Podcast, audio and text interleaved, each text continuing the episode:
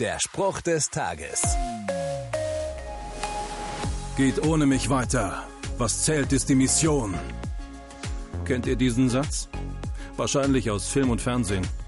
Der Held oder die Heldin ordnet das eigene Leben und Wohlbefinden dem großen Ziel unter.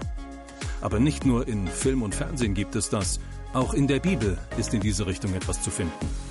Da sagt Jesus, jetzt habe ich große Angst.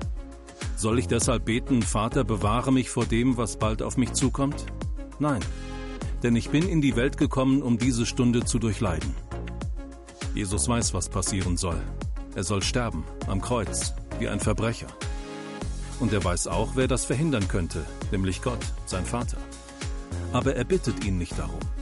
Er weiß, was getan werden muss. Und warum? Um mich von der Strafe für meine Abwendung von Gott zu bewahren. Der Spruch des Tages steht in der Bibel. Bibellesen auf bibleserver.com.